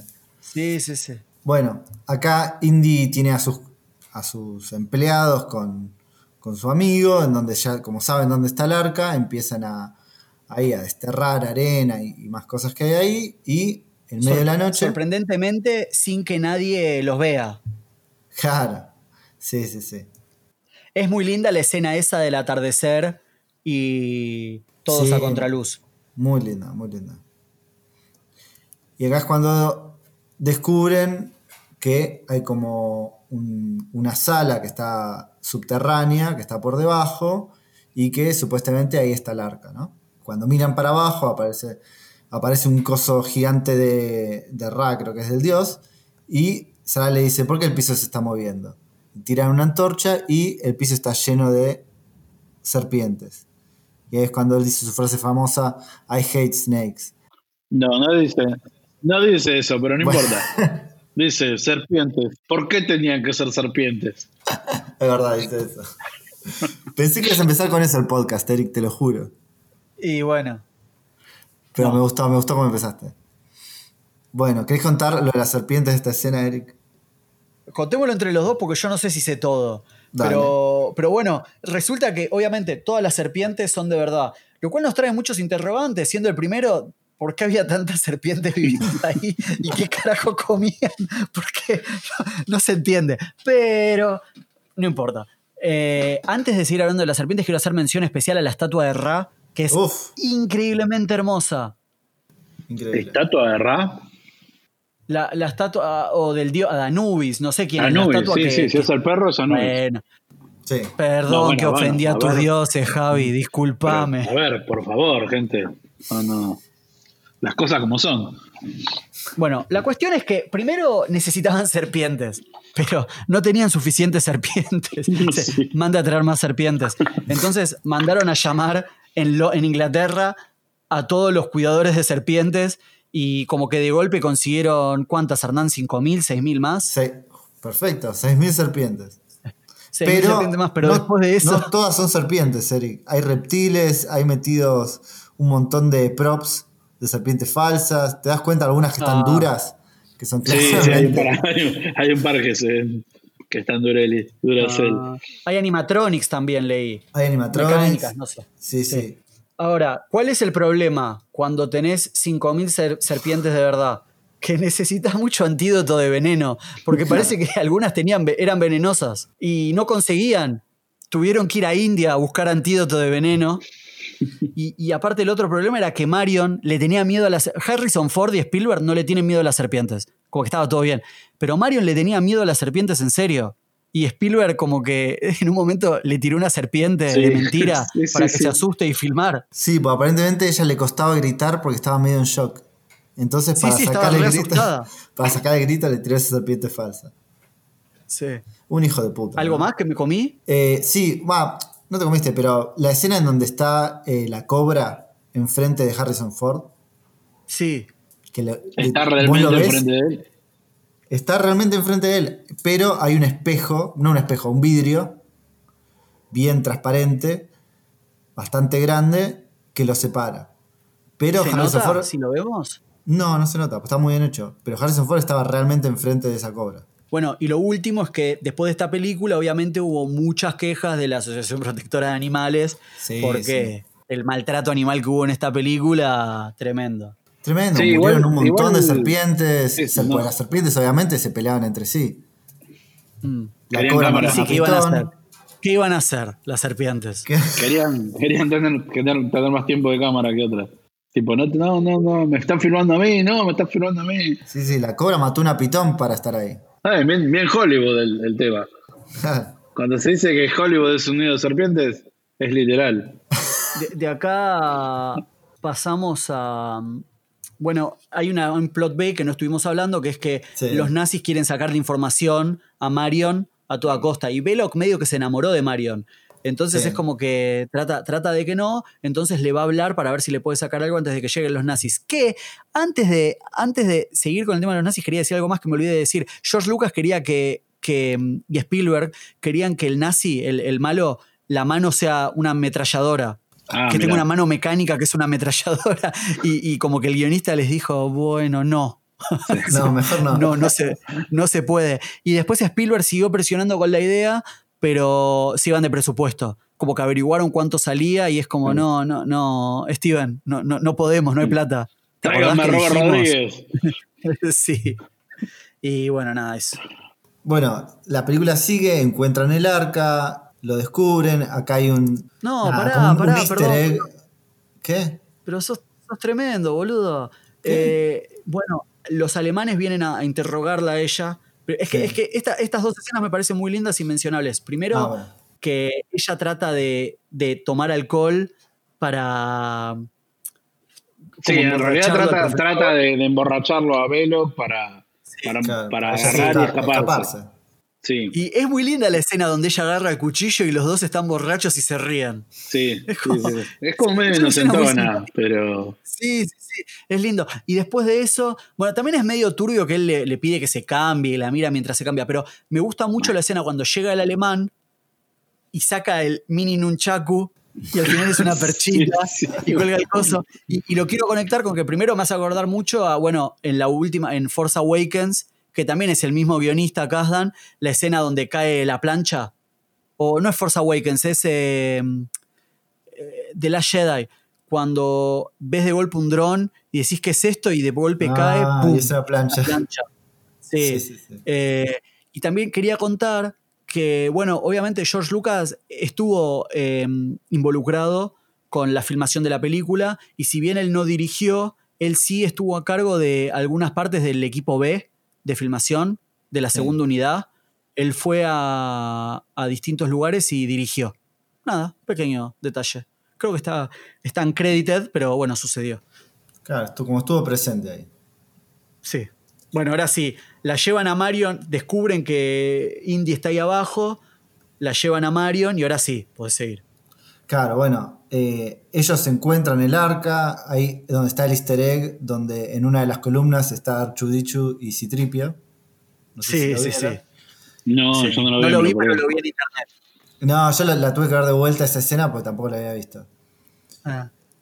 Eh, bueno, encuentran el arca, se lo llevan y cuando están subiéndolo por el agujero de, de donde estaban, lo- aparecen los nazis, los encuentran y eh, Belloc le dice lo mismo, otra vez te, te pasa siempre lo mismo, y los encierran adentro, eh, la tiran a Marion ahí adentro de esa sala y los encierran ahí adentro. Acá es cuando pasa toda esa escena donde Marion le tiene mucho miedo a las serpientes y ellos intentan escapar y a, a Indy se le ocurre tirar una de las estatuas estas de Anubis para romper una pared para poder escapar por ahí. Truchísimo. La geografía de esta película no tiene sentido. Ya, ya no solamente acá, en muchos otros momentos, pero que de golpe estuvieron desenterrando durante, no sé, una hora y que de golpe eh, había una puertita atrás.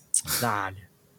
Sí, es medio raro que moves un como un cosito, una piedrita que estaba medio suelta y listo. No compro, no compro, pero lo- se disfruta. Y me encanta que acá pasa varias veces en donde Belloc piensa que se deshizo de Indiana Jones cuando le podría haber disparado tranquilamente y matarlo, pero no. Lo encerramos en un lugar que por ahí puede llegar a salir. Se Sí. escapan, salen. Indiana Jones está toda la escena del avión en donde Acá, perdón, pongo Sí. polémica. Esta escena y la persecución del auto, aburridas, largas e innecesarias. Puede ser que por ahí sean más largas de lo que tendrían que haber sido, pero para mí son necesarias para que sea una película de acción y aventuras. Puede ser. Pero O sea- no sé. la, la- la pelea con el rubio grandote me parece divertida, porque es como que echó lo que haga trompadas. Indiana Jones está como, no, basta, no, me quiero ir a casa.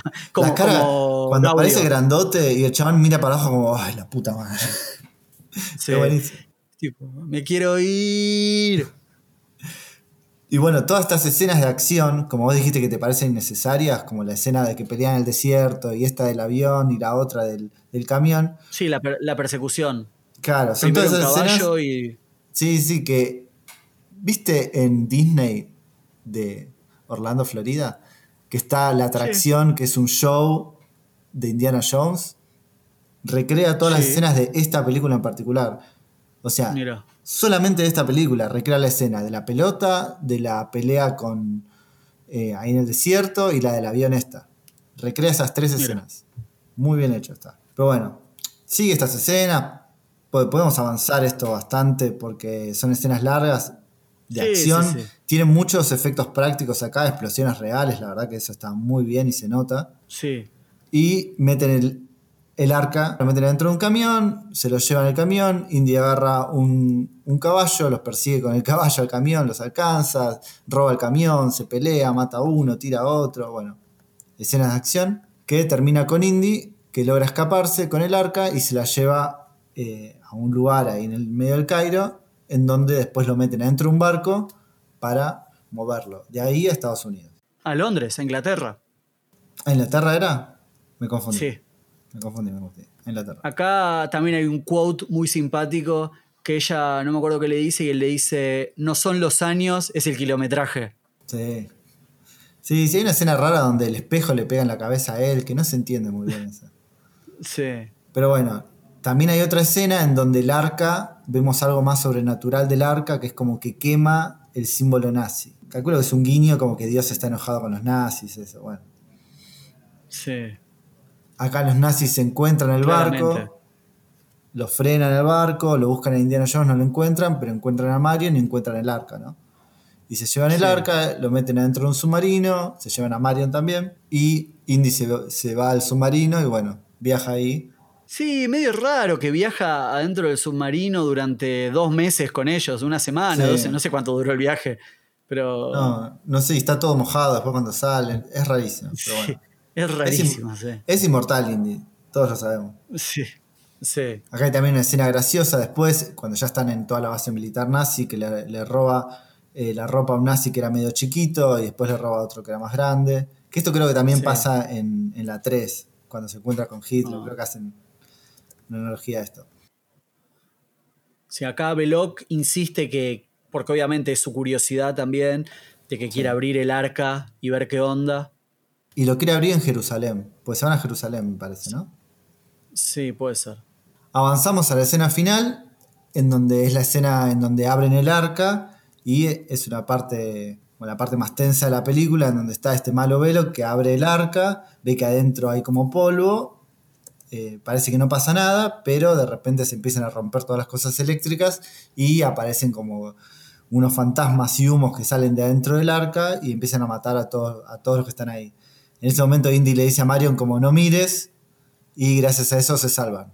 Pero bueno, la armadura judía, Hernán. Sí, es raro eso.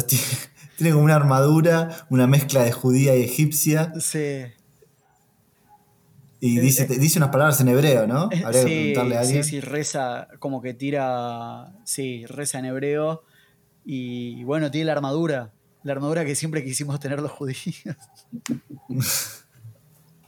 Con esa armadura vencían a los nazis. Claro. Bueno, y acá ya está ya terminando la película, todos se mueren de una forma muy fea, pues como que los hace explotar, o como que los chupa por adentro, o les tira unos rayos, esto. Es re poderosa el arca.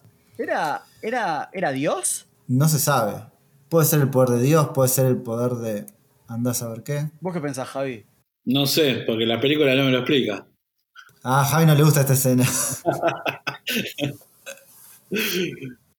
Más que el arca era la caja de Pandora se equivocaron de religión. Ahora, ¿cómo sabe Indiana Jones que si cierra los ojos no le va a pasar nada? Ah. Apa, nunca lo vamos a ver.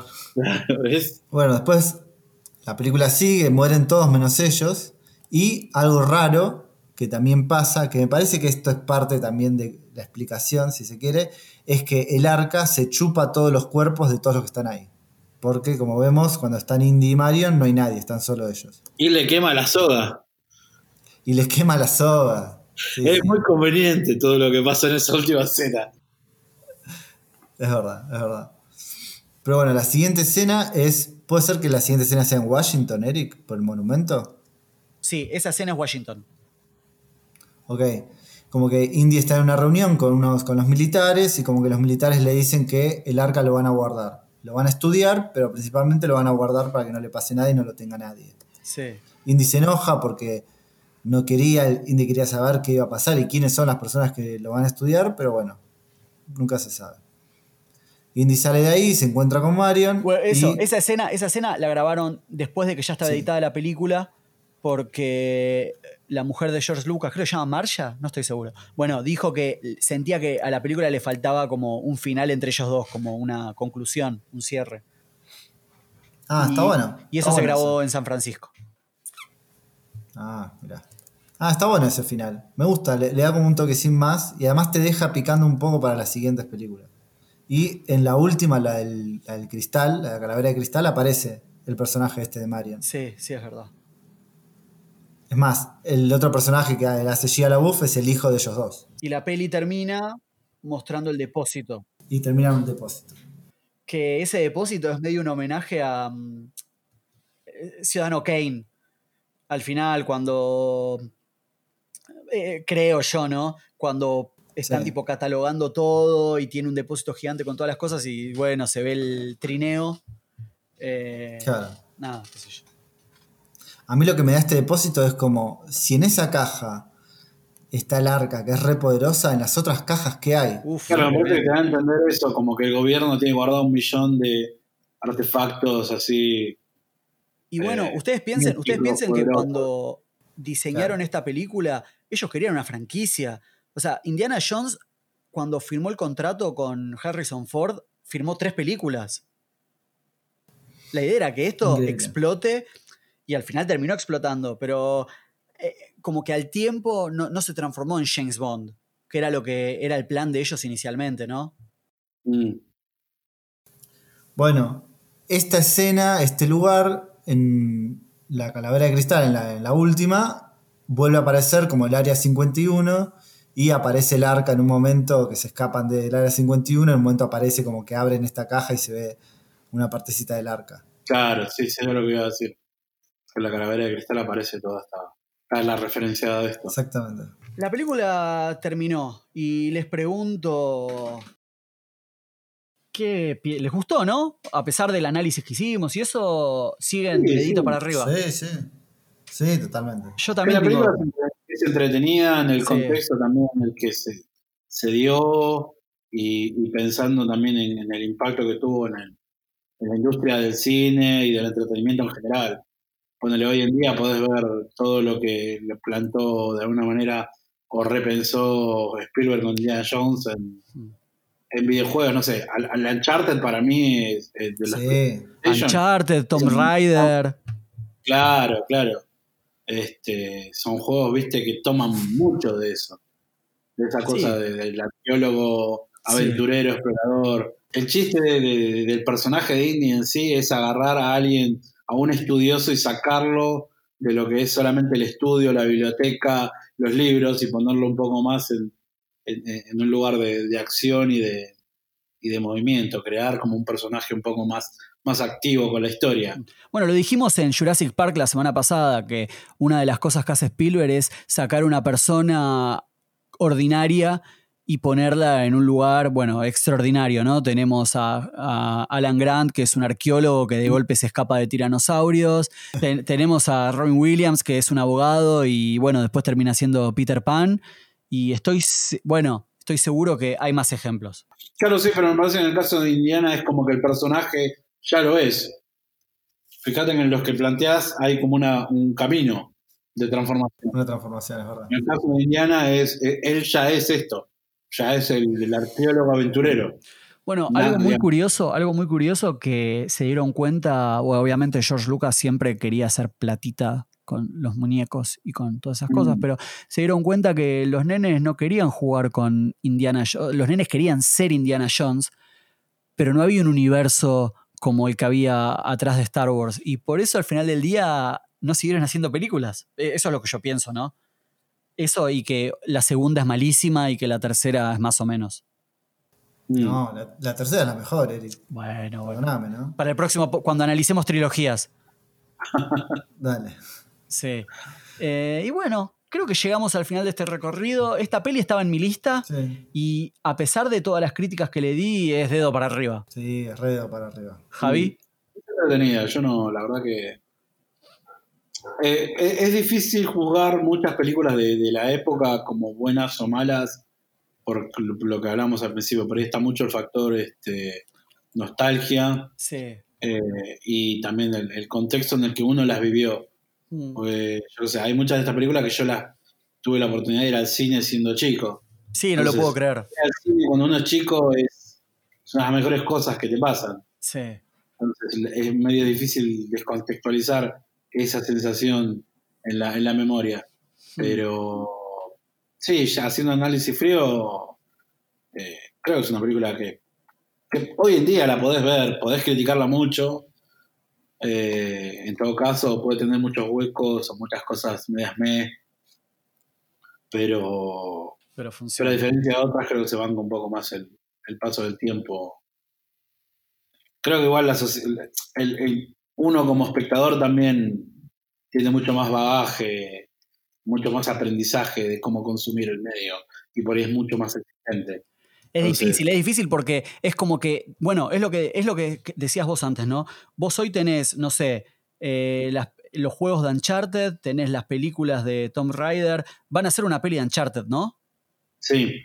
Tenés, tenés, toda la evolución del medio. Entonces, cuando volvés a algo que es tan básico, sentís que, que bueno, que, falta, que falta porque hoy habría más violencia, habría planos increíbles, todo el CGI sería resarpado, la escena, bueno, viste. en este planteamiento que estás haciendo, algo que me justo me surgió cuando estábamos viendo la peli, es la escena del grandote, del alemán grandote con el avión. Sí cuando le va, lo va a agarrar la hélice. Eso, si lo, si lo, vieras hoy en día, ves los pedazos de, intestino o lo ves al chabón siendo picado por, por, la, por la hélice directamente. Que en ese momento solamente tenés la intención, o sea, te muestran qué va a pasar y el manchón de sangre. Y aparte tenés una escena de acción y una pelea resarpada al estilo, eh, no sé, ves esas pelis filipinas que se cagan a trompadas. Claro, sí, sí, sí. Sí, también, viste que ahora ya nadie, ya nadie es un, un, peleador callejero de, de, a pie, con todos MMA. Bueno, 1981 en el cine, verano. Nadie esperaba que Indiana Jones le vaya bien. A ver, se sabía que igual estaba George Lucas y Spielberg metido y Star Wars y todo lo que quieras, pero todas las fichas estaban atrás de Superman 2 Mm. y Indiana Jones la rompió. Bueno, yo digo Indiana Jones, pero la película no se llama Indiana Jones, se llama eh, Raiders. Sí, Raiders of Lost Ark. Eh, hizo 215 millones de dólares. Está bien, contra 18 que tuvo de gasto. Sí, sí, sí. Y, se- 20. y- y Sí, Superman quedó tercera con 100. O sea, le, le pasó, le pasó el trapo. Y obviamente, gracias a esta película, se cementó la carrera de, de Spielberg. Mm. Spielberg le fue bien, juntó plata, al año siguiente hizo ET, fundó Amblin. Y bueno, de ahí en adelante es historia. Ya vimos Hook, ya vimos Jurassic Park. Eh, solamente por curiosidad, la séptima película es Carrozas de Fuego, con séptima, con 58 millones, que fue la película Mm. que ese año ganó el premio Oscar. Es una película de Oscar. Del- del- sí, sí, sí, sí. Y solamente voy a nombrar esta porque está décima y porque me genera un poco de, también, no sé, sentimentalismo, es Time Bandits, que está décima. Peliculón. ¿Cuál? Time Bandits. No sé cuál es. Uh, de No, Terry. Gilliam. No, no la vi. Ah, sí, creo que sí. La de los enanos y deformes. Estoy seguro que la vieron, ¿eh? Sí, sí, muy probable. Bueno, último. Vamos a terminar muy arriba hoy con los Oscars. Indiana Jones ganó cinco Oscars. Tremendo. Zarpado. Sí, ganó. Estuvo nominada a Mejor Director y a Mejor Película, ¿eh? Pero no ganó. Ganó Carrozas de Fuego y Reds. Riders ganó Mejor Sonido, Mejor Dirección de Arte, ganó Mejores Efectos Visuales, ganó Mejor Edición. Ah, está bien, supongo. Está bien. Sí, sí, sí. Es lo que tenía que ganar. Y bueno, Javi, nos queda simplemente agradecerte por... No, Eric, Eric, ¿Qué? ¿puedo agregar una última joyita y nada más? Y por favor. Es lo, es lo último. Eh, hace no muchos años salió un documental que se llama Raiders, la historia del fanfilm más grande que nunca se hizo. Sí. Que es un documental que cuenta la historia de que unos chicos de 10, 12 años, en el 82, empezaron a grabar un fanfilm de Raiders of the Lost Car- Ark. O sea, lo que hicieron fue agarrar escena por escena y grabarlas ellos en sus casas Sí. con la plata que tenían y la intentaron hacer durante 10 años más o menos. Sí. Y el documental cuenta eso, que son súper fanáticos y se pelearon, nada, está muy bueno, está muy divertido. Vi el trailer Sí. y me pareció muy interesante. Creo que está en Netflix. Ah, lo voy a buscar. Bueno, ¿Cómo y se yo te voy a. Se llama Raiders. Mm. Bueno, y yo voy a contar algo más, ya que estamos contando cosas curiosas, que es que obviamente Indiana Jones 4 fue un fracaso, no le gustó a nadie, no le gustó ni a Álvaro, ni le gustó a Trey Parker y Matt Stone, que son los creadores de South Park. Y hicieron un capítulo que es increíble, donde George Lucas básicamente se viola a la gente en el cine porque lo único que piensan es en la plata, en esto y aquello. Obviamente el capítulo fue súper criticado, como todos los capítulos de South Park, por la violencia, pero Steven Spielberg les escribió una carta a Trey Parker y Matt Stone, que Trey Parker y Matt Stone lo comentan en uno de los DVDs, en uno de los comentarios, diciendo que la carta es muy ambigua, pero que Spielberg los felicita y dice, por fin estoy en, uno de su, en, uno, en un capítulo de la serie, no puedo creer que soy un villano, pero me encanta, el capítulo fue increíble, pero ellos dicen que a pesar de que en la carta de felicitaciones es medio ambiguo y no parece si está muy contento o no. Ah, ok. Luego le hicieron una entrevista a Spielberg y le preguntaron qué le pareció haber estado en South Park. Y Spielberg contó que le encantó y que yo esto lo cuento más que nada por la anécdota de pensar que George Lucas vio el capítulo primero, que lo estaba viendo con sus hijos y llamó a Spielberg para decirle, mirá, mirá esto. Los Rolling Stones. Claro, claro. Y, y Spielberg dice, Spielberg le dice, George, el capítulo es muy gracioso, pero hicieron una cosa mal. Y yo dice, ¿qué es lo que hicieron mal? Y Spielberg dice que, que en general, en, en la vida real, sos vos el que me está dando órdenes todo el tiempo. Y nada, eso. Es una boludez, pero es gracioso. En definitiva, nos queda nada más agradecerle a Javi por haberse copado hoy. Eh, la pasamos muy bien siempre que venís. Tenemos capítulos muy buenos y películas muy interesantes que analizar. Así que gracias. No, gracias a ustedes, chicos. Gracias, Javi. Será hasta la próxima. Y bueno, nada, la semana que viene vamos a estar hablando de Duro de Matar con Juancito de nuevo y vamos a estar viendo si es un clásico de Navidad o no. Uh, la gran duda. La gran duda. La gran pregunta. Y bueno, síganos en Instagram, que tenemos muy poquitos seguidores, porque nadie llega hasta el final y escucha esta parte. No. Y, y bueno, nos pueden escuchar en Spotify y en iTunes. Nos vemos. Nos vemos en el cine. Uf, la que tiré. La que tiré. Sí, ¿Cuándo? Ojalá. Sí, sí. En Netflix. En Netflix. Chao amigos.